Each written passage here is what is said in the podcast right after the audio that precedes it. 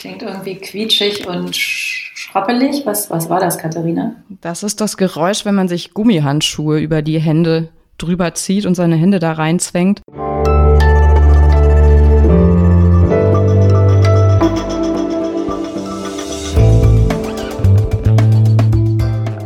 Das Politikteil, der wöchentliche Politik-Podcast von Zeit und Zeit Online.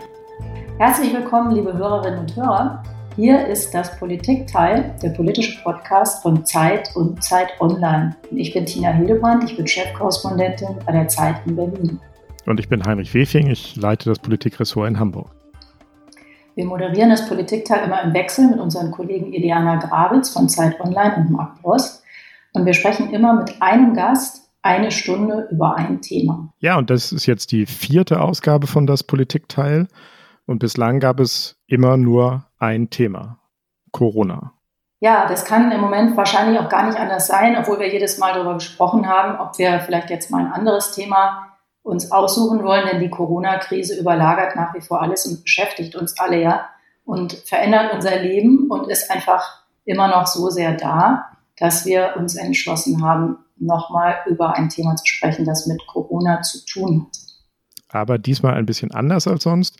Diesmal unterhalten wir uns nicht mit einem Fachredakteur oder einer Fachredakteurin von Zeit oder Zeit Online, sondern mit einer Reporterin, mit einer der besten Reporterinnen der Zeit überhaupt, mit Katharina Lobenstein.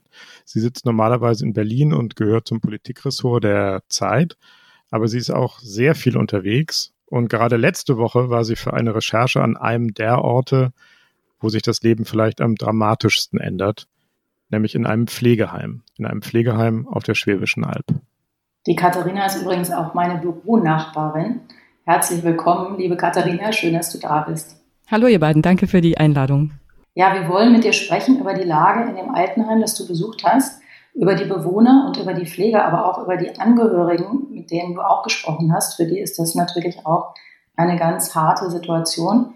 Wir wollen mit dir darüber sprechen, wie die mit der Isolation umgehen, welche Dramen sich da abspielen, denn es sind wirklich Dramen, die sich abspielen und wir wollen mit dir über die Vorschläge sprechen, die in der Politik diskutiert werden, gerade Alte und Kranke und andere besonders Gefährdete länger und strenger zu isolieren, damit das normale Leben für die anderen bald wieder losgehen kann. Wir sind sehr gespannt zu hören, was du darüber denkst, Katharina, jetzt, nachdem du in einem Pflegeheim recherchiert hast, über diese Vorschläge, die in der Politik diskutiert werden. Und natürlich interessiert uns auch sehr, was die Menschen, die du getroffen hast, zu diesen Vorschlägen sagen. Aber Ehe wir anfangen, sagen wir auch noch einmal, wie wir hier bei das Politikteil arbeiten, jetzt in Zeiten der Krise. Ja, am liebsten sitzen wir natürlich alle zusammen im Studio unserer Produktionsfirma, den Pool Artists, weil das geht leider im Moment nicht. Und deswegen sitzen wir jetzt nur virtuell zusammen. Wir können uns ein bisschen über Bildschirme sehen, wenn das gerade gut funktioniert. Aber in Wahrheit ist zum Beispiel Heinrich und sind auch die Pool Artists teilweise einige hundert Kilometer entfernt. Nur die Katharina sitzt neben mir, aber wir, wir sitzen trotzdem in getrennten Zimmern. Wo bist du denn gerade, Heinrich? Ich bin im Redaktionsgebäude der Zeit in Hamburg am Speersort und ich glaube, das war noch nie so leer hier. An keinem Wochenende habe ich das je erlebt, dass es so leer ist oder eigentlich nachts ist es nicht mal so leer. Ich glaube, ich bin hier fast allein oder komplett allein. Immerhin die Kaffeemaschine geht und insofern können wir loslegen. Sie haben Ihren Zielort erreicht.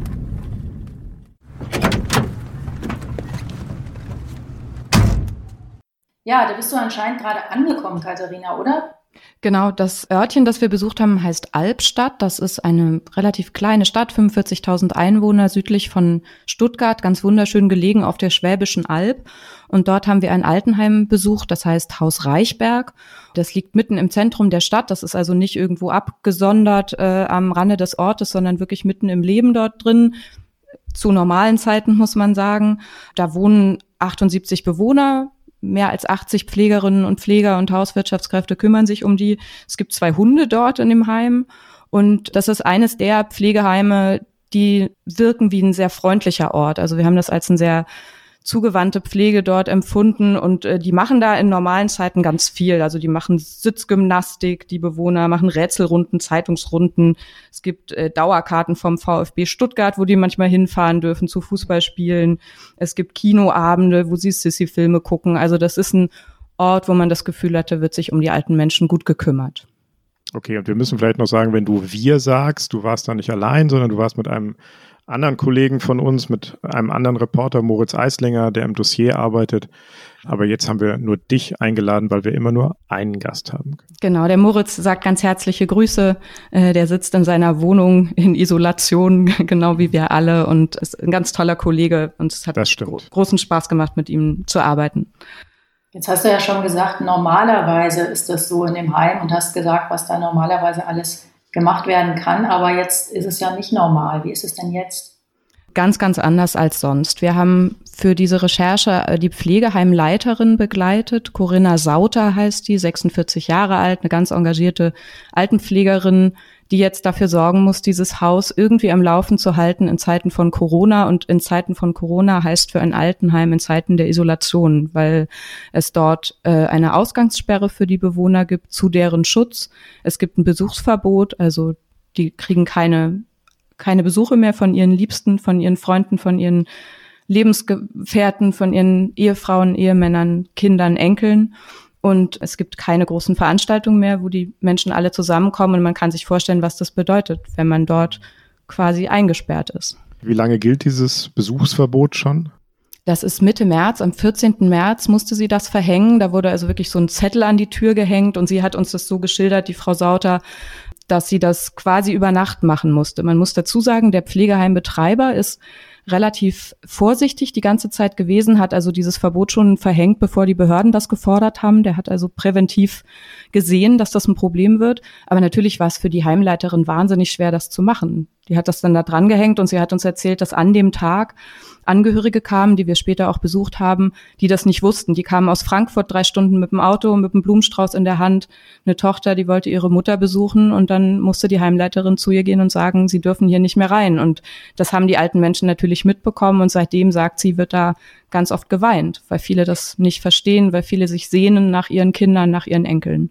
Wie alt sind denn die meisten, die da sind? Kannst du das vielleicht noch mal ein bisschen beschreiben? Also die meisten, die mit denen wir zu tun hatten, sind so Ende 70, 80, Anfang 90. Die älteste Bewohnerin wird demnächst 101 Jahre alt. Und wenn du sagst, dass es dieses Besuchsverbot gibt, wie seid ihr denn dann reingekommen? Mm, das war ziemlich schwierig. Wir mussten uns erstmal selber darüber im Klaren werden, wie wir eigentlich so ein Thema recherchieren wollen, ohne Menschen zu gefährden und gleichzeitig aber so nah dabei zu sein, dass wir wirklich was schildern können und nicht aus so einer Halbdistanz, die für Journalisten ja immer unangenehm ist, weil man nicht so richtig was sehen und, und miterleben kann, heraus berichten müssen. Und wir haben dann einen Pflegeheimbetreiber gefunden, der gesagt hat, so gut, dass ihr da hinschaut. Wir gucken gerade alle auf die Krankenhäuser, aber was in den Altenheimen passiert, darüber wissen wir ganz wenig. Der war uns also zugewandt, der fand diesen Plan gut, mal zu beschreiben, was eigentlich in so einem Heim passiert und ähm, der hat dann beim örtlichen Gesundheitsamt gefragt, ob es eine Möglichkeit gäbe. Und wir haben uns dann darauf geeinigt, dass wir für einige Stunden in kompletter Schutzmontur in dieses Heim reingehen dürfen. Uns wurde vorher Fieber gemessen, wir haben uns in so Plastikanzüge gehüllt und durften also für wenige Stunden und auch ohne uns länger an einem Ort aufzuhalten und unter ganz strikter Einhaltung der Sicherheitsabstände uns ein Bild von dem Heim machen, durften auch mit Menschen sprechen, mit vor allem mit Pflegekräften und haben eigentlich dort bei der Gelegenheit die Corinna Sauter kennengelernt und gemerkt, dass es eine ganz tolle, beeindruckende Frau ist. Und sie hat uns dann angeboten, dass sie uns in den darauffolgenden Tagen über Videoanrufe, also über FaceTime haben wir das gemacht, mit in ihren Alltag nimmt. Und es hat erstaunlich gut funktioniert. Das war für uns ein Novum. Sowas haben wir noch nie gemacht, so eine Art von Distanzrecherche. Und wir haben dann sehr schnell gemerkt, dass in diesem Alltag ganz viele berichtenswerte kleine Geschichten schlummern und haben dann zum Beispiel, wenn wir über FaceTime eine Bewohnerin kennengelernt haben, die nach ihrer Tochter sich sehnt, haben wir danach die Tochter besucht. Also wir sind dorthin, wo wir hinfahren konnten, sind wir immer mit, haben wir natürlich immer auf Distanz geachtet, aber sind dann zu den Angehörigen gefahren, haben viel Zeit vor dem Heim verbracht, wo man ja auch Dinge beobachten kann. Zum Beispiel kommen da öfter so Ehemänner und Ehefrauen, die Sehnsucht haben nach ihren Partnern, die im Heim leben, an die Glastür und gucken rein und dann stehen die davor und winken sich zu. Das waren so ganz rührende Szenen und das konnten wir natürlich trotzdem sehen und wahrnehmen und aufschreiben. Das Besondere an unserem Podcast ist ja immer, dass unser Gast ein Geräusch mitbringt.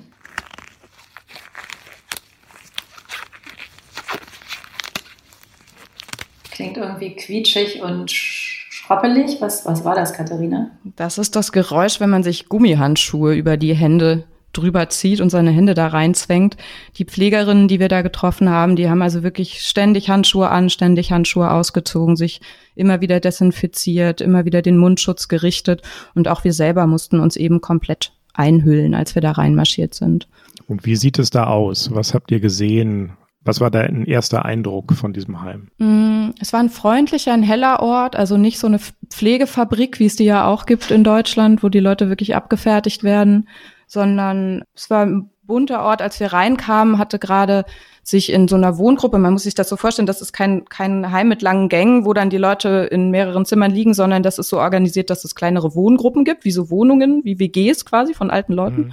Und innerhalb dieser WGs, bei denen, die nicht unter Quarantäne stehen zumindest, können die noch so ein bisschen ihren Alltag machen und die Pflegerinnen versuchen eben alles zu tun, was sie können, damit diesen Menschen nicht die Decke auf den Kopf fällt. Und als wir reinkamen, war zum Beispiel gerade der Hausmeister des Heims, der ein guter Akkordeonspieler ist, der saß da in der Ecke mit so ein paar Omis und Opis und hat da Musik gemacht und die haben geschunkelt. Also die versuchen hatte der da, auch einen Schutzanzug an und Der hatte einen Mundschutz. Der hatte so einen Mundschutz an und das war eigentlich so ein ganz ganz schöner Moment, weil man weil man gesehen hat, wie die da wirklich versuchen im Ausnahmezustand den alten Menschen, die ja auch nicht immer so gut verstehen, was da gerade passiert draußen, irgendwie ein Gefühl von Normalität zu geben, irgendwie ihre Routinen zu wahren, die ja gerade für die Älteren so irre wichtig sind, um den Tag gut geregelt zu kriegen. Es gibt ja auch Pflege- oder Altenheime, in denen Bewohner offenbar jetzt seit einigen Wochen ihre Zimmer nicht mehr verlassen haben. Das ist ja hier offenbar anders. Müssen die denn dann auch Schutzkleidung selbst tragen?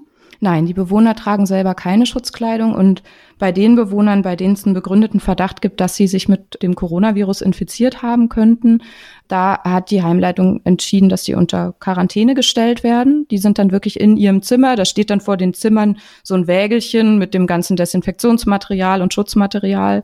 Und da dürfen dann die Pflegerinnen wirklich nur rein, wenn sie komplett verhüllt sind. Und diese Menschen müssen 14 Tage dann wirklich in ihrem Zimmer allein liegen. Wie viele waren das, als ihr da drin wart? Mm, das hat sich täglich geändert. Also die Dynamik bei dieser Recherche, das, die war sehr besonders, für, sowohl für Moritz als auch für mich. Wir haben ganz oft zusammengesessen und so gesagt, Mensch, sowas haben wir echt lange nicht mehr erlebt, dass sich eine Recherche von Tag zu Tag immer wieder komplett dreht. Also als wir ankamen, gab es einen ganz berührenden Moment. Das war also noch der Tag, an dem wir rein durften in das Heim. Da hat am Ende, kurz bevor wir gehen wollten, kam die Corinna Sauter, die Heimleiterin, in den Raum rein, in dem ich saß und kam zur Tür rein und hat so ausgeatmet und sich auf so einen Stuhl gesetzt und hat einfach gesagt, ich kann nicht mehr. Und hat so feuchte Augen bekommen und hat gesagt, es hat heute jemand gestorben und das geht mir nah. Ich kenne meine Bewohner.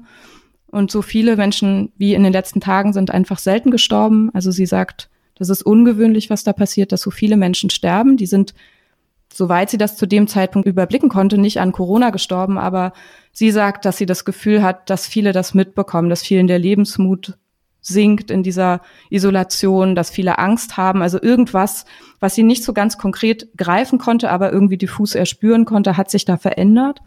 Und sie saß dann da und ich habe sie gefragt, wer das war, der da gestorben ist. Und da hat sie gesagt, das war eine Frau und bei der wurde vor ein paar Wochen Bronchitis diagnostiziert. Hm. Und dann herrschte Stille und dann hat sie mich angeschaut und hat gesagt, was mache ich denn, wenn das die Seuche war? Was mache ich denn, wenn das keine Bronchitis war? Und das war eigentlich der Einstieg in diese Recherche. Und dann ist jeden Tag was Neues passiert. Es ist jeden Tag jemand gestorben. Sprich, es ist auch jeden Tag oder fast jeden Tag jemand Neues eingezogen, weil parallel zu dem, zu der Dynamik im Heim natürlich draußen auch eine, eine irre Dynamik war. Ähm, das Krankenhaus dort im Ort hat gerade versucht, die Betten leer zu kriegen für Corona-Patienten und hat unter anderem eben ältere Patienten, die nicht dringend weiterversorgt werden müssen, in das Heim gegeben. Und diese Patienten müssen dann regulär in Quarantäne. Jeder, der von außen neu kommt, wird in Quarantäne gesteckt. Und das war deutlich spürbar, was für ein was für ein Stress das für die Pflegerinnen ist. Also Sie haben uns erzählt, normalerweise dauert so die Grundpflege eines Menschen so einfach ihm die Zähne putzen, ihn zu waschen, einzukleiden, dauert so 30 Minuten. Und jetzt sagen sie, haben sie halt zwei Stunden zu tun, weil sie sich ständig umziehen müssen, weil sie ständig alles, was sie aus dem Zimmer raustragen, desinfizieren müssen vorher. Ähm, und zwei Stunden für jeden Bewohner. Du hast gesagt, es sind 80 Bewohner ungefähr in dem Heim gewesen. Genau, knapp 80 Bewohner. Und das ist natürlich nur die Grundpflege. Also das ist ja nur, dass die Menschen frische Kleider anhaben, dass sie gereinigt werden.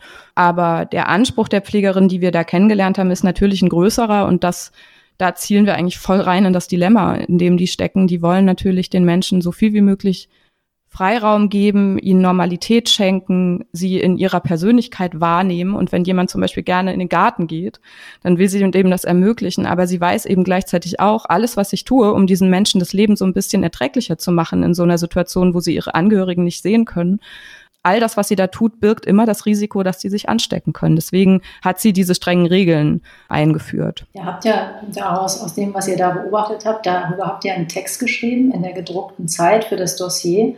Und ihr habt da den einzelnen Beispielen oder den einzelnen Menschen, die ihr getroffen habt, immer die Distanzen zugeordnet, die Entfernung, die die trennt. Und das ist äh, wahnsinnig beeindruckend, wenn man das liest und auch bitter unheimlich teilweise, weil teilweise trennen die Leute nur wenige Meter und sie können aber trotzdem nicht zueinander kommen. Kannst du uns vielleicht ein bisschen von den Leuten erzählen, die da wohnen, also von den Einzelnen? Da gab es zum Beispiel das Ehepaar Spörmann. Ja, der Moritz Eislinger war derjenige von uns beiden, der die Angehörigen besucht hat. Wir haben uns dann aufgeteilt. Ich habe quasi über FaceTime immer die Frau Sauter begleitet und habe das Telefon gehütet, wenn sie anruft. Und Moritz ist derweil durch die Gegend gefahren und hat die Angehörigen besucht und hat sie gefragt, ob er mit dabei sein darf, wenn sie zum Beispiel telefonieren mit ihren, ihren Liebsten im Heim und hat sich einfach mit ihnen hingesetzt und, und sie gefragt, wie es ihnen geht. Und er war zum Beispiel bei Frau Spörmann, sie ist 73 Jahre alt und äh, ihr Mann 84 Jahre alt lebt in diesem Heim im äh, Haus Reichberg und die beiden sind seit fast 50 Jahren verheiratet, also ein äh, sehr vertrautes äh, altes Ehepaar. Und ihr Mann hatte vor ein paar Jahren einen Schlaganfall und sie konnte ihn nicht mehr pflegen, hat ihn ins Heim gegeben und seitdem, so wie wir das verstanden haben, wirklich jeden Tag besucht. Das haben uns auch die Pflegerinnen bestätigt. Die ist mittags hin, hat ihm das Essen ganz geduldig gegeben, Löffel für Löffel ist dann mit dem Rollstuhl mit ihm rausgefahren in den Garten, damit er ein bisschen frische Luft bekommt. Dann sind sie ein bisschen durch die Stadt gefahren, haben Kaffee getrunken und jeden Tag, sagte uns die Frau Sauter, die Heimleiterin, hat sie ihn um sieben ins Bett gebracht. Und das geht jetzt halt nicht mehr. Und wie verkraften die das? Also der Moritz sagte, er saß da neben ihr und irgendwann hat sie ihn angeguckt und hat gesagt, ich glaube, dass er sich von mir jetzt im Stich gelassen fühlt. Also die Frau denkt, dass er denken könnte, sie will sich nicht mehr um ihn kümmern und das bereitet ihr ganz großen Kummer. Sie hat ein ganz schlechtes Gewissen. Und ähm, was man vielleicht dazu sagen muss, der Herr Spörmann ist einer dieser Bewohner, denen man auch nicht einfach ein Telefon ans Ohr halten kann. Er kann nicht mehr sprechen wegen des Schlaganfalls, er kann nicht laufen.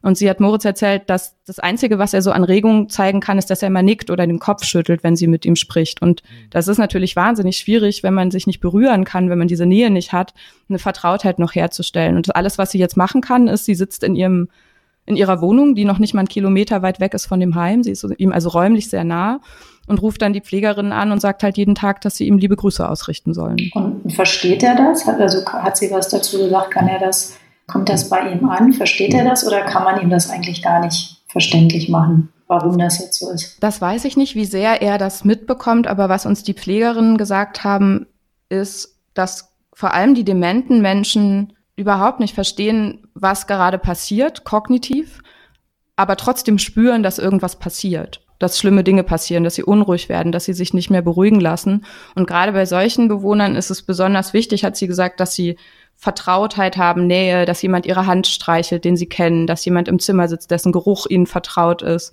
Und das alles ist eben weg. Auch dafür gibt es Beispiele, hast du gesagt, oder habt ihr aufgeschrieben? Das Ehepaar Spörmann hat es in gewisser Weise noch halbwegs gut, weil sie beide wissen, wie ihre Situation ist, wie es dazu gekommen ist, dass du hast gerade gesagt, kognitiv verstehen können, ja, er, glaube ich, versteht, also bei ihm weiß ich es nicht, ob er das mhm. so versteht. Das kann ich nicht mhm. beurteilen. Mhm. Ihr habt auch Beispiele geschildert von Menschen, die blind sind oder taub, die von der Berührung gelebt haben, die ihnen jetzt nicht mehr möglich ist. Menschen, die sich an den Krieg erinnert fühlen. Erzähl mal. Ja, das ist ein Muster, was es offenbar nicht nur dort, sondern in vielen Altenheimen gibt.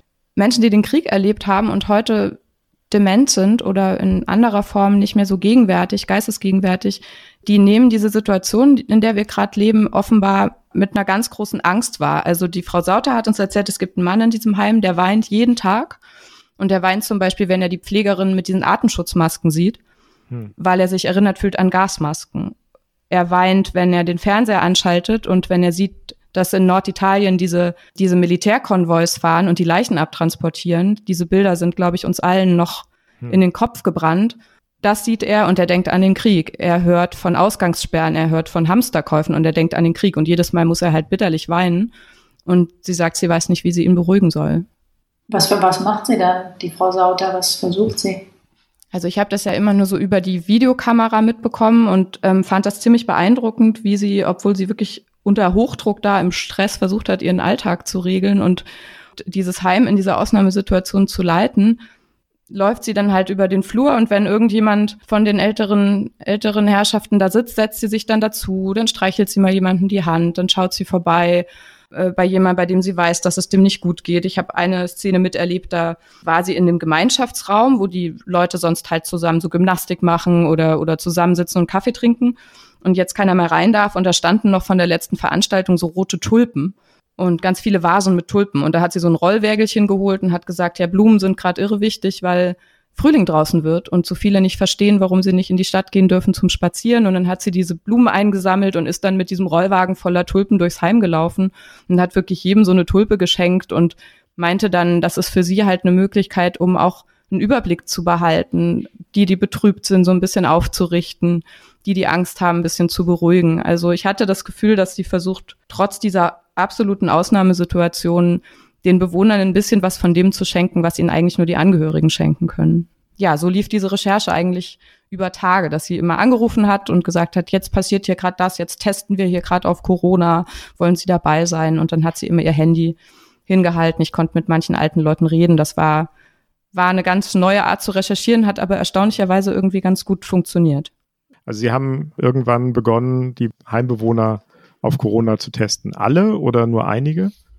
Also die erste Situation, in der es um den Test ging, war diese Szene, die ich vorhin geschildert habe, ganz am Anfang, als diese Frau mit der vermeintlichen Bronchitis gestorben ist und sie sich gefragt hat, was machen wir denn, wenn das keine Bronchitis war? Und da hat sie sofort einen Test angeordnet. Das Problem ist aber in ganz Deutschland und vor allem in Baden-Württemberg, wo dieses Heim liegt und wo sehr, sehr viele Corona-Fälle aufgetreten sind, dass man fast eine Woche auf so einen Test wartet, wenn man Pech hat. Auf das Testergebnis oder dass der Test gemacht werden kann? Auf das Ergebnis. Der Test war da. Also diesen Engpass, den es ja auch gibt, den hat sie da zum Glück nicht zu spüren bekommen, aber eben die fehlenden äh, Laborkapazitäten. Und also man muss dann versuchen, sich mal da in ihre Lage zu versetzen. Sie hat, sie weiß, da ist eine Patientin, bei der sie sich nicht hundertprozentig sicher ist, was ist da los. Dann lässt sie testen und dann weiß sie aber eine Woche lang kann sie eigentlich nicht mehr machen als besonders sorgfältig die Vorsichtsmaßnahmen einzuhalten. Und das ist natürlich eine beschissene Situation, man kann das nicht anders sagen. Und irgendwann gab es dann die Möglichkeit, da war sie total erleichtert. Da hatte das DRK vor Ort einen Slot frei und hat sie angerufen und hat gesagt, wir können morgen alle testen, alle Bewohner, alle Mitarbeiter. Und das war ein Moment großer Erleichterung. Da ist wirklich so die Anspannung von ihr abgefallen. Und das ist natürlich aber auch ein großer Stress gewesen, weil sie zum einen jeden einzelnen Angehörigen mit ihren Kolleginnen abtelefonieren musste. Sie musste ja sicher gehen, dass die die Tests auch bei den Menschen nehmen können, die sich weigern. Das sind ja mitunter Bewohner, die gar nicht wissen, wie ihnen geschieht. Also die weigern sich nicht, weil sie dagegen sind, sondern weil sie es vielleicht nicht verstehen. Weil sie es nicht verstehen oder weil sie, es gibt auch Bewohner in Altenheimen, wenn man da öfter ist, die nicht essen wollen, bei denen es schwierig ist, ihnen was zu trinken zu geben. Das ist ja auch traumatisch, stelle ich mir vor. Da kommt auf einmal, du verstehst gar nicht, was um dich rum passiert. Da kommt auf einmal jemand rein in einem Schutzanzug und steckt dir dann irgendwie ein Stäbchen in den Hals. Das ist ja im Grunde ein, wahrscheinlich auch ein massiver Übergriff, als den das viele dann empfinden. Total. Und das war auch eine, eine sehr bedrückende Szene. Der Moritz stand vor dem Heim, als, als die, das DRK da angerückt ist. Das waren drei Leute, zwei Frauen und ein Mann, glaube ich. Und die waren wirklich so wie, wie Mondmenschen sahen die aus, ne? Komplett eingehüllt mit Hauben und hatten sich die Handschuhe mit so Gaffertape um die, um die Plastikanzüge drum gewickelt. Das sah wirklich beängstigend aus, wenn man nicht wusste, worum es geht. Und die Frau Sauter rief mich dann halt genau in diesem Moment an, als die reingekommen sind und hat mich dann mitgenommen in eine der Wohngruppen, wo sie sagte, ja, hier ist eine Dame, da könnte ich mir vorstellen, da wird das schwierig. Und ähm, sie hatte, wie gesagt, sich vorher die Erlaubnis eingeholt von den Angehörigen, dass sie das durchziehen, auch wenn die Bewohner sich weigern. Und da hat sie gesagt, ja, manchmal muss man dann in so, einer, in so einer Situation Dinge tun, die man nicht tun will. Sie haben, also der Mann vom DRK hat sich dann über die, diese Dame, um die es da ging, rüber gebeugt und ähm, die hat so geschrien und wollte das nicht, hat immer den Kopf so ganz störrisch zur Seite weggedreht. Und die Frau Sauter saß daneben und hat sie versucht zu beruhigen, hat sie gestreichelt, hat gesagt, Mensch, was man hier jetzt alles aushalten muss in Zeiten wie diesen. Und die hat weiter immer Nein geschrien und wollte das nicht, hat sich verschluckt, hat gehustet. Und dann konnte man so durch die Kamera diese Situation verfolgen, wie die Frau Sauter dann so eine andere Pflegerin zu sich gerufen hat, die dann von hinten diese Dame, so sacht es eben ging, aber mit dem festen Griff, der da nötig ist, eben von hinten festgehalten hat, so dass dieser DRK-Mann ganz schnell den Abstrich machen konnte. Das ist ja kein kein schmerzhafter körperlicher Übergriff, aber natürlich hat die sich geweigert und sie mussten sie festhalten und die Szene hat mich so total verstört, weil mir nochmal klar geworden ist, dass die Dinge, die wir so von draußen fordern, für Menschen wie die Corinna Sauter halt nicht so leicht sind. Also testet doch mal alle durch. Heißt im Zweifel 80 Leute testen, von denen sich vielleicht zehn mit Händen und Füßen dagegen wehren, von denen vielleicht zehn Angstzustände bekommen, weil sie denken, der Krieg bricht wieder aus. All diese Sachen waren mir vorher nicht so klar vor der Recherche. Wie geht die Frau Sauter damit um? Mhm. Was macht das mit ihr? Ich habe sie als einen extrem professionellen und gefassten Menschen erlebt. Das sind ja viele Menschen in der Pflege. Ich glaube, sonst kann man diesen Job auch gar nicht machen. Die hat ein großes Herz, glaube ich. Also so der Umgang mit den, mit den Bewohnern da vor Ort, das hat mich total gerührt. Wie sie auf die eingegangen ist. Sie kannte wirklich von jedem die Geschichte. Sie kannte zum Teil die Geburtsdaten der Menschen auswendig. Wenn man dann aber so ein bisschen länger mit ihr geredet hat, hat man zumindest so ein Gefühl dafür bekommen, in was für einer Lage sie steckt. Also sie, muss man dazu sagen, hat selber zwei pflegebedürftige Eltern, die bei ihr in der Nähe wohnen, um die sie sich jeden Morgen und Abend kümmert. Und sie steht um. Neben dem Job noch. Neben dem Job. Und sie fährt, fährt morgens vor der Arbeit, fährt sie zu ihrer eigenen Mutter und ihrem eigenen Vater und kocht denen Essen für die Mittagszeit. Sie hat zwei Söhne, die sind 18 und 21 und sie sagt, diese Söhne gehen einfach seit Tagen, Wochen nicht mehr raus und treffen Kumpels, weil sie die Mutter nicht anstecken wollen weil sie wissen, dass die Mutter zu den Menschen in Deutschland gehört, die, egal wie sehr sie sich schützen, sie müssen Menschen anfassen, die zur Risikogruppe gehören. Wenn man einen alten Menschen wäscht, wenn man einen alten Menschen Essen anreicht, ist man in einer Situation, in der man eigentlich in die man eigentlich nicht kommen sollte in Zeiten wie diesen, aber es gibt eben Berufsgruppen, die können diese Distanz nicht halten. Und das klang schon so, als hat, habe sich da auch so das ganze Privatleben dieser Frau auch echt verändert. Und was mich wirklich erschüttert hat, war, eine Situation, da hat sie, mh, die natürlich als Heimleiterin auch versucht, dort die Stimmung im Haus hochzuhalten. Und das vielleicht auch wichtig zu sagen, das war erstaunlich, wie gut diese Stimmung war, wie sehr die sich gegenseitig geholfen haben, die Pflegerinnen. Wenn da einer mal nicht konnte, ist die andere eingesprungen.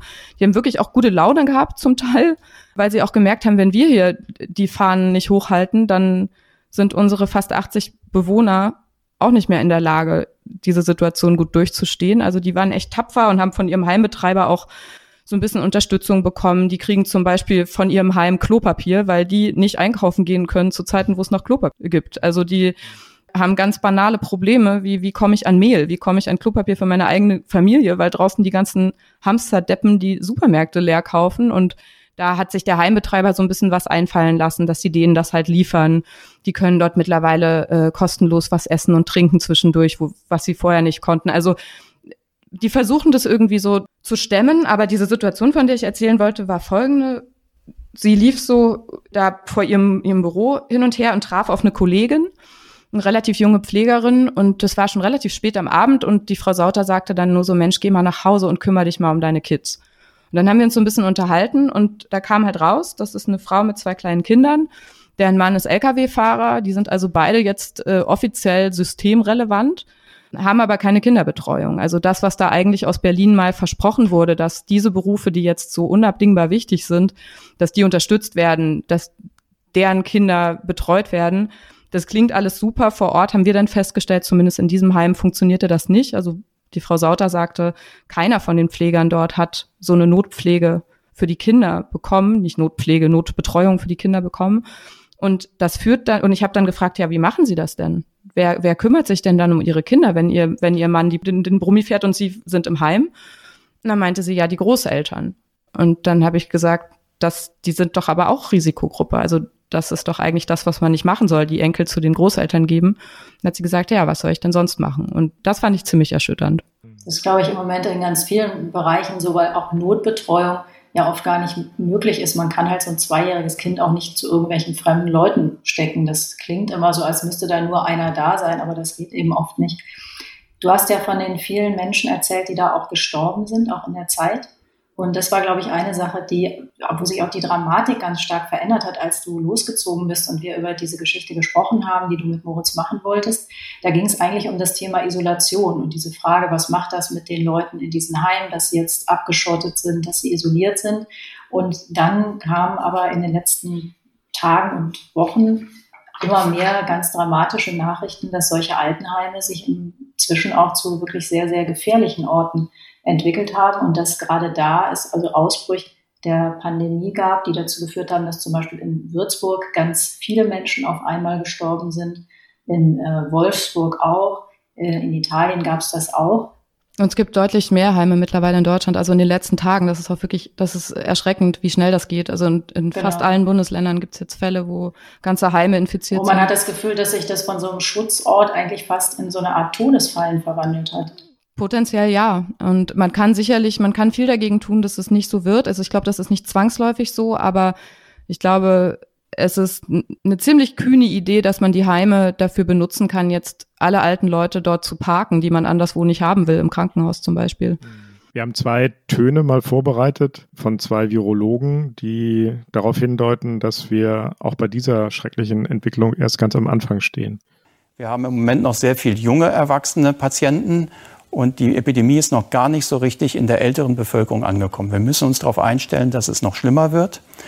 Und wir müssen uns darauf einstellen, dass die Versorgungskapazitäten in der intensivmedizinischen Betreuung an ihre Grenzen geraten. Das war der Virologe Gerard Krause. Ich glaube, aus Hannover ist der. Und das Zitat stammt aus der Talkshow Anne Will. Und wir haben noch eins von dem Chef-Virologen der Republik, Christian Drosten. Das sind tatsächlich in Deutschland wahrscheinlich überbetont jüngere Leute, die also in ihrer Altersschicht weiter übertragen. Aber wir sehen jetzt in diesen Tagen die Eintragungen zum Beispiel in Seniorenpflegeheime und haben hier dann den Beginn einer neuen Entwicklung.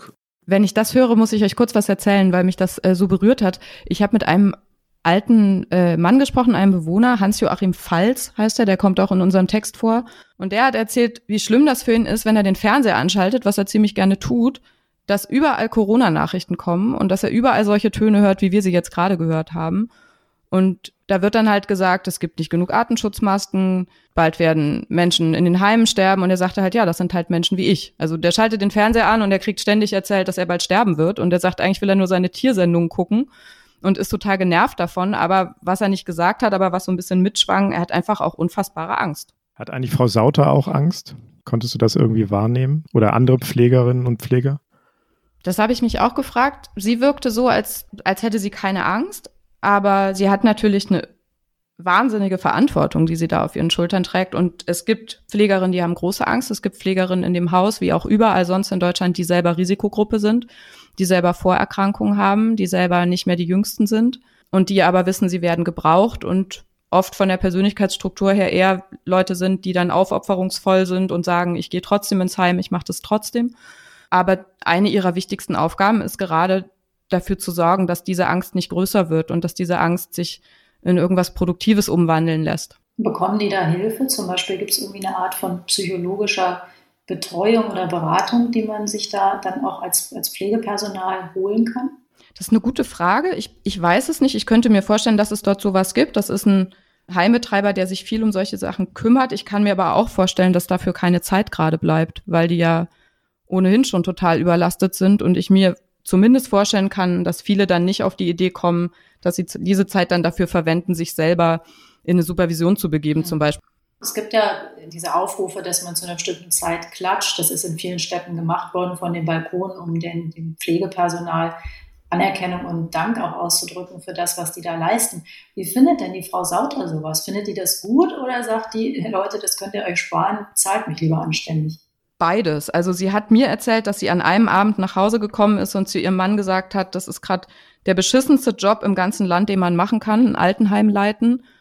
Und dann hat sie so eine Pause gemacht und meinte, naja, aber es ist eigentlich auch gerade der tollste Job, den man machen kann. Und sie hat schon gesagt, dass sie sich noch nie so gesehen gefühlt hat wie jetzt, noch nie so beachtet und geachtet gefühlt hat wie jetzt. Sie hat aber auch gesagt, dass sie wenig Hoffnung hat, dass sich an der grundsätzlichen Problematik, dass das ein Bereich ist, in dem oft schlecht bezahlt wird, in dem es einen wahnsinnigen Mangel an Fachkräften gibt, dass das jetzt schnell behoben wird. Da waren die alle ziemlich ziemlich abgeklärt. Wir haben auch so ein paar andere Pflegerinnen gefragt, wie sie das finden mit diesem, mit diesem Geklatsche auf den Balkonen. Und die eine hat nur gelacht und hat mit den, mit den Schultern gezuckt und sagte, es wird sich eh nichts ändern. Wir haben mal nachgeguckt, was so ein Altenpfleger oder eine Altenpflegerin im Durchschnitt verdient und das sind 2400 Euro brutto im Monat. Und das ist noch viel. Also es gibt ja in den Pflegeheimen nicht nur so Fachkräfte, sondern auch viele Hilfskräfte. Oft sind es fast die Hälfte der Belegschaft, die deutlich weniger verdienen. Wenn man in die ostdeutschen Bundesländer guckt, ist es auch nochmal deutlich weniger. Also da ist die Luft nach unten. Hast du denn jetzt eigentlich, Katharina, noch Kontakt zu der Frau Sauter, nachdem ihr eure Recherche beendet habt? Ja, wir hatten sogar kurz vor Druck nochmal mit ihr Kontakt. Ich habe sie am Dienstag nochmal angerufen, also an dem Tag, an dem die Zeitung gedruckt wird abends. Und das war ziemlich erschütternd, weil sie zu dem Zeitpunkt etwas in Erfahrung gebracht hat, was wir nicht wussten, nämlich dass die Frau, die vermeintlich an einer Bronchitis gestorben ist, positiv getestet wurde auf Covid-19. Also die hatte sich mit dem Virus infiziert und war daran gestorben. Und die Frau Sauter hat sich halt gefragt, ob sich vielleicht noch jemand infiziert haben könnte. Das hast du ja am Anfang erzählt, das war ja eigentlich ihr schlimmster Albtraum, dass das passiert, ne? Ja, sie hat gesagt, wenn das, wenn das keine Bronchitis war, dann wird das alles ändern. Und es gab so einen kleinen Lichtblick. Sie hatte ja parallel wartete sie ja die ganze Zeit auf die Ergebnisse dieses Massentests, also dieser, als sie diese ganzen Bewohner und Mitarbeiter durchgetestet haben. Und sie rief dann am Dienstag nochmal an, wirklich kurz vor Druck, und hat gesagt, ich habe gute Nachrichten von den 147 Tests, die wir insgesamt gemacht haben, sind 135 zurück. Und die sind alle negativ. Und jetzt wartet Frau Sauter auf das Ergebnis der zwölf ausbleibenden Tests. Das muss man erstmal verdauen. Und wahrscheinlich ist das alles kein Einzelfall. Wir haben hier ein Zitat von einer Frau, Johanna Knüppel, die ist die Sprecherin des Deutschen Berufsverbands für Pflegeberufe. Die hat der Süddeutschen Zeitung gesagt, dass äh, man wohl davon ausgehen muss, dass viele Todesfälle in Alten- und Pflegeheimen gar nicht bemerkt werden oder dass gar nicht bemerkt wird, dass es sich dabei um eine Corona-Infektion gehandelt hat. Viele Pflegeheime hätten davon berichtet, dass Bewohner überraschend gestorben seien, ohne an der typischen Lungenentzündung zu erkranken. Das ist genau der Fall, den du geschildert hast. Das ist ja, glaube ich, im Moment auch eins der Hauptpunkte in der Debatte, dass man gar nicht genau weiß, sind die Leute mit oder an Corona gestorben. Das ist auch, glaube ich, kaum herauszufinden. Gerade bei den älteren Leuten, das sind ja oft die, die eh schon schwach sind. Das sind manchmal die, die schon im Sterben liegen. Das sind die, die multiple Krankheitsbilder schon haben.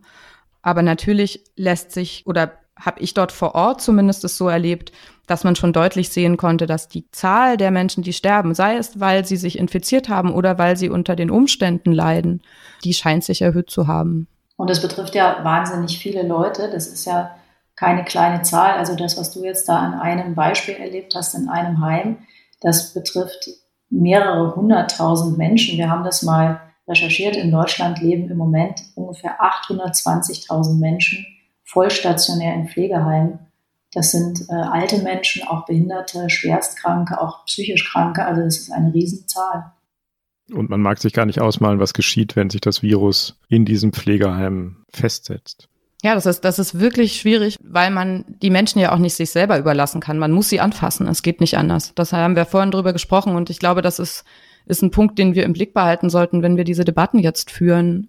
Darauf wollten wir jetzt zu sprechen kommen, Katharina, was du erzählst, ist kaum zu ertragen. Es schnürt einem wirklich die Kehle zu. Aber das sind eben nicht nur menschliche Tragödien. Es sind menschliche Tragödien, die sich da abspielen, aber sie sind auch politisch extrem wichtig. Denn es beginnt ja gerade eine Debatte darüber, wie das Land möglichst bald wieder aus dem Lockdown herauskommen kann. Sehr häufig ist die Rede davon, dass es vielleicht schon nach Ostern Lockerungen geben könnte. Und um das möglich zu machen, wird immer wieder ein Vorschlag laut, der direkt auf die Alten und die besonders Schutzbedürftigen zielt, also auf genau die Menschen, die in Einrichtungen wie dem Haus Reichberg leben, das du besucht hast. Hören wir doch mal rein, was der Ministerpräsident von Nordrhein-Westfalen, Armin Laschet, sagt. Der gehört zu denjenigen, die solche Vorschläge machen. Ja, diese Maßnahmen sind jetzt geboten, aber wenn das Leben nicht wieder in Gang kommt, wenn Millionen Menschen in die Arbeitslosigkeit rutschen würden, wenn das noch ein halbes Jahr oder noch länger dauert, dann entstehen andere gesundheitliche Schäden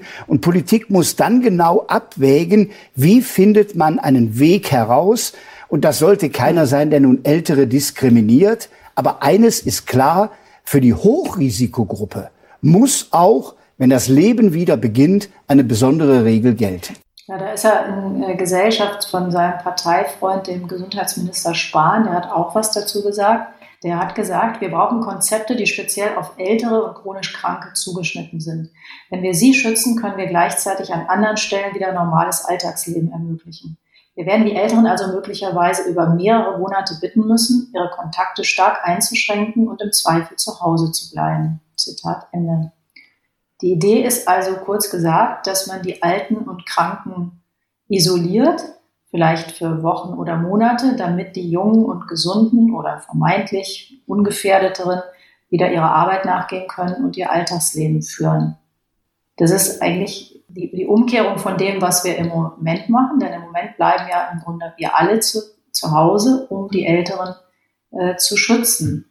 Was hältst du davon, Katharina, dieses Prinzip umzukehren? Ich finde, das ist eine ganz schwierige Frage. Ich habe dazu überhaupt keine gute Antwort, aber ich kann euch vielleicht erzählen, was es mit mir gemacht hat, dort vor Ort zu sein. Also ich bin losgefahren, ich hatte von diesem Vorschlag gehört hier in Berlin, der kursierte ja seit Tagen und konnte dem schon zum Teil was abgewinnen. Also wir sehen ja alle, wie das Leben stillsteht und fragen uns alle, wie lange soll das noch gehen.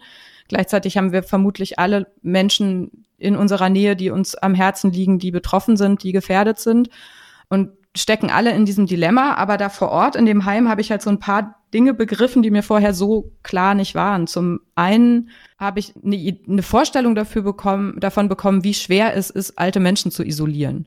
Also wenn wir nur bei dem Beispiel Corinna Sauter bleiben, die täglich mehrere dieser alten Menschen wäscht, sich ihnen zuwendet, ihnen die Hand streichelt, ihnen Essen reicht, also Kontakt mit ihnen hat, die aber gleichzeitig eine Mutter von zwei Kindern ist und eine Ehefrau, die ihren Haushalt äh, wuppen muss und einkaufen muss und rausgeht. Also das ist sehr, sehr schwer, da wirklich eine Isolation herzustellen und dafür zu sorgen, dass da Außenwelt und abgeschottete Welt nicht miteinander äh, in Kontakt kommen.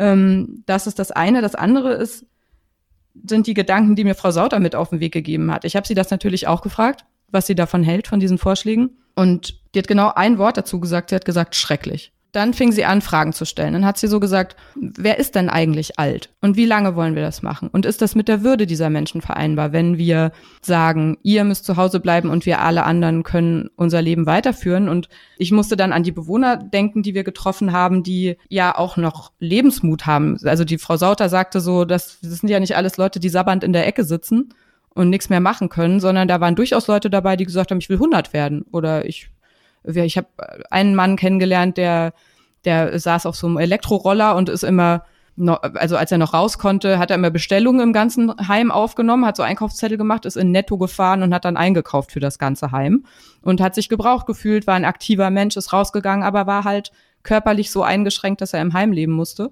Und an all die Leute denkt man dann natürlich und fragt sich, wie geht's denen und welche, welche psychischen und anderen körperlichen Folgen wird dann die Isolation für die haben. Und die Frau Sauter hat dann am Ende noch einen Satz gesagt, der ist mir so hängen geblieben in dieser Recherche. Sie hat gesagt, klar müssen wir die schützen, die alten Menschen und die Vorerkrankten. Das sieht sie ja so deutlich wie kaum jemand anders, wie wichtig das ist.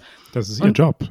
Das ist ihr Job. Und gleichzeitig sagt sie, ich verstehe auch, dass wir die Wirtschaft wieder hochfahren müssen, aber lasst uns mal nicht vergessen, wer diese Wirtschaft aufgebaut hat nach dem Krieg hm. über die wir jetzt sprechen. Das sind genau die Leute, die bei ihr im Heim liegen. Und da hat sie eben gesagt, das sollten wir vielleicht bei dieser ganzen Debatte nicht vergessen. Ich frage mich ja auch was ganz anderes, Heinrich. Du bist ja Jurist von Hause aus und ähm, das klingt ja immer im Grunde sehr fürsorglich, dass wir die schützen wollen, die äh, Alten. Aber ich frage mich eben, ähm, ob man jemanden eigentlich auch gegen seinen Willen schützen kann, wenn dann die Nebenkosten dieses Schutzes so hoch sind, dass der vielleicht sagt, das will ich gar nicht. Ich weiß gar nicht, wie man wie das juristisch zum Beispiel ist oder wie du das siehst. Ich bin da ehrlich gesagt genauso im Zwiespalt wie Katharina oder jedenfalls habe ich das bei Katharina gerade so verstanden. Zunächst mal habe ich mal geschaut, und Katharina hat es ja eben auch gesagt, dass Frau Sauter das gesagt hat, wer sind denn die Alten und wie viele sind das? Und wenn man mal den Schnitt machen würde bei äh, dem Alter von 65, da würde man jetzt vielleicht sagen, die sind noch nicht wirklich alt, aber das ist jetzt die Zahl, die ich mal habe. Es gibt in Deutschland 17 Millionen Menschen, die älter als 65 Jahre alt sind. Und allein diese Vorstellung, das ja, das sind eben nicht nur die Heimbewohner, da hattest du gerade gesagt, das ist vielleicht eine Million, sondern es sind viele Millionen Menschen ähm, dann frage ich mich gar nicht zuerst als Jurist, sondern irgendwie auch als Sohn von Eltern, die auch sehr alt sind. Wie stellt man die Versorgung von all diesen Menschen sicher? Wie, wie versorgt man sie mit Lebensmitteln und Medikamenten? Und äh, wie garantiert man ihre ärztliche Betreuung? Und wie sorgt man dafür, dass sie an der erzwungenen Einsamkeit nicht leiden oder womöglich an der Einsamkeit sterben, so wie es Katharina auch aus dem Heim beschrieben hat? Ja, und ich finde auch, wie, wie sorgt man dafür, dass die, dass es diese Isolation wirklich gibt? Also wenn wir alle dann wieder raus in den Park dürfen und uns ins Café setzen dürfen und abends unser Bier draußen zusammen trinken können, sorgen wir dafür, dass sich das Virus womöglich weiter verbreitet und sich genauso Leute wie Frau Sauter anstecken. Und das ist ein Punkt, den ich total problematisch finde. In Amerika wird die Debatte ja noch einen Zacken härter geführt. Ähm, da hat es Äußerungen gegeben, auch von relativ hochrangigen Politikern, dem Vizegouverneur von Texas, glaube ich, zum Beispiel, der gesagt hat, die alten Leute müssen halt auch bereit sein und er sei das auch oder seine Eltern seien dazu bereit, sagen, das Opfer zu bringen, entweder ihre Freiheit aufzugeben oder sogar ihr Leben zu opfern, damit die Wirtschaft wieder in Gang kommt und ihre Enkel und Kinder leben können. Ähm, aber auch dagegen hat es in Amerika heftigen Widerspruch gegeben, zum Beispiel von Andrew Cuomo, dem Gouverneur von New York, der dazu einen zwei sehr kurze, knappe, deutliche Sätze gesagt hat. Die hören wir uns auch mal an. Yeah, my mother is not expendable and your mother is not expendable. Er sagt, meine Mutter ist nicht entbehrlich und deine Mutter ist auch nicht entbehrlich. Da geht es jetzt um die Frage von Leben und Tod, aber ich finde auch bei der Frage nach der Freiheit, ich glaube, das sind keine juristischen Fragen, das sind ethische Fragen, die, die wir als Gesellschaft, als Politik beantworten müssen. Das kann man nicht den Juristen überhelfen. Die sind damit genauso überfordert wie alle anderen. Was denkst du, Tina? Na, ich denke, ich denke eben, dass das, man sich das erstmal sehr gut überlegen muss, ob man diese Unterscheidung überhaupt so trifft zwischen alten und anderen Menschen. Das sind ja keine, keine anderen Menschen und ich sehe eben sehr stark das Selbstbestimmungsrecht, dass die diese Menschen auch haben und wahrscheinlich meine Mutter würde die Frage, ob sie entbehrlich oder unentbehrlich ist, sie würde sich verbitten, dass das überhaupt von Dritten entschieden wird. Die würde darauf bestehen, dass sie selbst diese Frage zu jeder Zeit selbst beantwortet und das finde ich halt so ein bisschen merkwürdig, dass immer so über die Alten gesprochen wird, als könnten wir jetzt mit denen entweder das oder das machen. Als könnten wir die jetzt entweder isolieren oder schützen oder nicht schützen. Sind ja Bürger, also das sind ja selbstbestimmte Mitbürger und das finde ich immer so ein bisschen schräg an der Debatte. Deswegen finde ich so eine Unterscheidung, ich tue mir da schwer mit. Hm. Es kommt ja noch ein zweiter Punkt oder ein anderes Problem dazu. Wir sehen ja jetzt auch mehr und mehr Fälle von Menschen, die an Corona erkranken und auch sterben, die eben gerade nicht alt und auch nicht vorerkrankt sind. Auch diese Zahlen nehmen ja zu und dann wird die Unterscheidung zwischen den alten und besonders gefährdeten und den vermeintlich jungen, widerstandsfähigen eigentlich auch immer zweifelhafter. Ja, wir sind immer noch beim Politikteil und das Politikteil hat auch eine Rubrik, die heißt normalerweise die Flop 5, fünf Sätze, die unser Gesprächspartner oder unsere Gesprächspartner nicht mehr hören können. Wir hatten das Gefühl, das passt jetzt eigentlich nicht so gut, weil in so einer akuten Situation im Grunde ja noch gar nicht so lange debattiert wird, dass man jetzt äh, bestimmte Phrasen hat, die man nicht mehr hören kann. Deswegen haben wir uns ähm, ein etwas anderes Format überlegt. Wir würden dich bitten, Katharina, vielleicht uns fünf Wünsche zu sagen. Also fünf Wünsche, die du hast an das Gesundheitssystem für Leute wie Frau Sauter. Hast du fünf Wünsche? Ja, also einer wäre zum Beispiel dass Industrie und Politik dafür sorgen, dass es genug Tests gibt und dass die Laborkapazitäten, so es denn irgendwie geht, weiter ausgebaut werden. Also das ist mir da nochmal klar geworden, das ist ein ganz wichtiges Nadelöhr, äh, durch das die da alle durch müssen. Und wenn das schneller ginge, würde man sehr, sehr viel Stress und sehr viel Anspannung von den Leuten in den Heimen nehmen, wenn die einfach schnell Gewissheit hätten. Ein anderer Punkt ist sicherlich, wenn wir ein bisschen mittelfristiger denken, dass es schön wäre, wenn die Vehemenz, mit der gerade auf Deutschlands Balkonen, aber auch äh, im Bundestag gefordert wird, dass wir nochmal ganz neu über die Entlohnung bestimmter Berufsgruppen nachdenken, dass diese Diskussion nach dieser Krise mit derselben Vehemenz weitergeführt wird. Das wäre sicherlich förderlich, weil das systemische Fehler sind, die man nicht mit zwei, drei Gesetzen einfach ändern kann. Was, glaube ich, auch eine gute Idee wäre, wäre äh, Leuten zuzuhören, wie wir ihn kennengelernt haben auf der Recherche, auch äh, wie dem Betreiber des Heimes, das die Frau Sauter leitet. Das hat mich auch mal nachdenklich gemacht. Das ist so ein, ein Unternehmer aus Baden-Württemberg, der hat so ungefähr 30 Heime und der hat gesagt, in dieser Krise steckt auch ganz, ganz viel Möglichkeit, neu darüber nachzudenken, wie wir Menschen pflegen. Und der hat zum Beispiel gesagt, dieser Pflegeschlüssel, den der Jens Spahn ja runtergesetzt hat, damit jetzt äh, noch weniger Pfleger sich um noch mehr Menschen kümmern müssen. Er meint, wir müssen da versuchen, auch was Gutes drin zu sehen und flexibler zu werden, also uns neue Betreuungsmodelle zu überlegen, effizienter zu werden, ohne den, den Menschen zu schaden, um, um die sich da gekümmert wird. Und ich glaube, dass es von seinem Kaliber eine ganze Menge gibt in dieser Industrie. Das ist ja nicht nur die Horrorindustrie, von, die wir, von der wir immer hören mit den Pflegefabriken, sondern da gibt es eine ganze Menge Leute, die gute Ideen haben und vielleicht wäre es gut, denen mehr zuzuhören. Jetzt habe ich noch zwei Wünsche offen, ne? Ja, genau. Ja, Drei hattest glaube, du. Ja. Ich wünsche dem Heim, das wir besucht haben, dass die Tests, die noch ausstehen, diese zwölf noch nicht getesteten Corona-Tests, dass die auch negativ ausfallen. Das wäre natürlich eine großartige Nachricht. Ich wünsche Frau Sauter, dass sie Zeit hat, mal wieder mit ihrer Familie ein bisschen Zeit zu verbringen. Ich glaube, das wünschen wir ja auch alle. Hast du noch mal mit ihr telefoniert? Wann hast du zuletzt mit ihr telefoniert? Wir zeichnen diesen Podcast jetzt am Mittwochnachmittag auf. Wann hast du zuletzt mit ihr telefoniert? Vorhin auf dem Weg ins Büro habe ich ihr nochmal eine Nachricht geschrieben und habe ihr geschrieben, wir können es leider nicht mehr in die Zeitung schreiben, aber sagen Sie doch bitte Bescheid, was aus den zwölf Tests geworden ist. Ich denke da die ganze Zeit dran und äh, bin sehr gespannt, was da rauskommt. Und sie hat noch nicht geantwortet. Sie hat noch nicht geantwortet. Aber es gibt ein bisschen Hoffnung, das finde ich gut. Es war wirklich ein Thema, das einem schwer aufs Gemüt schlagen konnte. Ich hoffe, wir waren jetzt nicht zu, zu düster in unserer gesamten Stimmungslage, aber das ist natürlich ein Thema, was nicht zum Rumblödeln einlädt. Und äh, ich hoffe, der Ton war nicht zu dunkel im Politikteil. Das war nämlich das Politikteil, der politische Podcast von Zeit und Zeit Online. Und wir bedanken uns wie immer bei den Pool Artists, die uns super unterstützen, uns Technik-Neulinge, inzwischen eben auch remote. Wir sind ganz stolz, dass wir das hinkriegen. Heinrich, hast du auch so eine Angst, als du diesen äh, Technikberg gesehen hast, der da angeliefert wurde? Ich hatte wahnsinnige Angst, weil die einzige Technik, die ich beherrsche, ist das Umlegen des Lichtschalters. Also, ähm, aber es hat gut geklappt. Wir sind da Schritt für Schritt.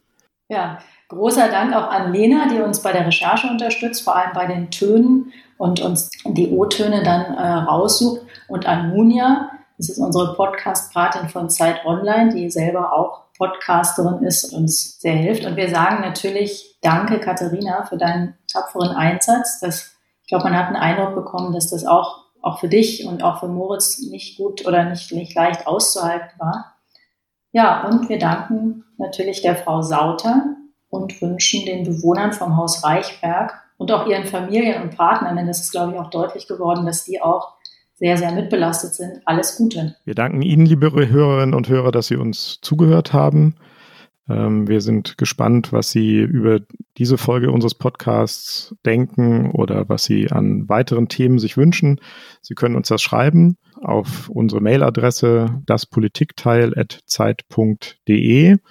Und nächste Woche hören Sie hier wieder Eliana Grabitz und Marc Brost mit der fünften Folge von Das Politikteil. Dann vielleicht mal Corona-frei, aber wer weiß, was bis dahin passiert ist.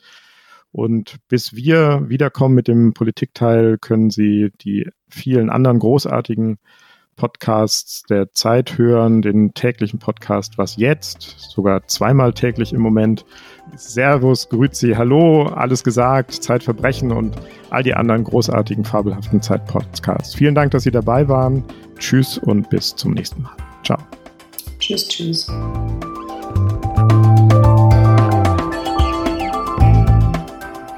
Das Politikteil ist ein Podcast von Zeit und Zeit Online, produziert von poolartists.de.